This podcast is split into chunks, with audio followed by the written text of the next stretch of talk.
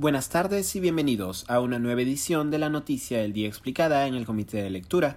Les saluda Mateus Calderón, curador del Comité de Lectura.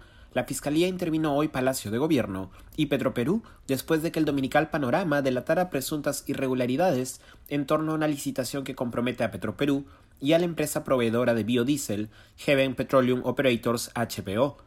El dominical denunció que, de acuerdo con el registro oficial de visitas de Palacio de Gobierno, el empresario Samir Abudaye, gerente de HPO, se reunió el pasado 18 de octubre con el presidente Pedro Castillo. Al mismo tiempo, el registro también menciona a la cuestionada asesora empresarial Carolín López, al gerente de Petroperú Hugo Chávez y al economista Gregorio Sáenz Moya de la Federación Nacional de Palmicultores del Perú.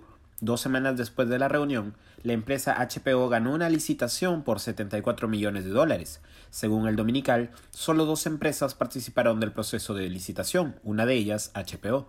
Tras emitirse el reportaje, el gerente de Petroperú, Hugo Chávez, ha negado conocer tanto a Samir Abudaye como a Karelin López. Por su parte, la empresa HPO ha indicado que Samir Abudaye acudió a la cita, y aquí los estoy citando, en calidad de presidente del Consejo Directivo de la Sociedad de Energía Renovable, Limpia y Alternativa, CERLA, y también para abordar la coyuntura de los palmicultores, agricultores que abastecen de este producto a las empresas que producen biocombustibles. Tanto HPO como Petroperú, en sendos comunicados, han resaltado que la empresa privada es proveedora del estatal hace más de cuatro años, a solicitud de la Comisión de Fiscalización y Contraloría del Congreso de la República, Petroperú ha remitido el expediente completo del proceso de contratación de esta compra de biodiesel B100 para la revisión correspondiente, ha indicado Petroperú.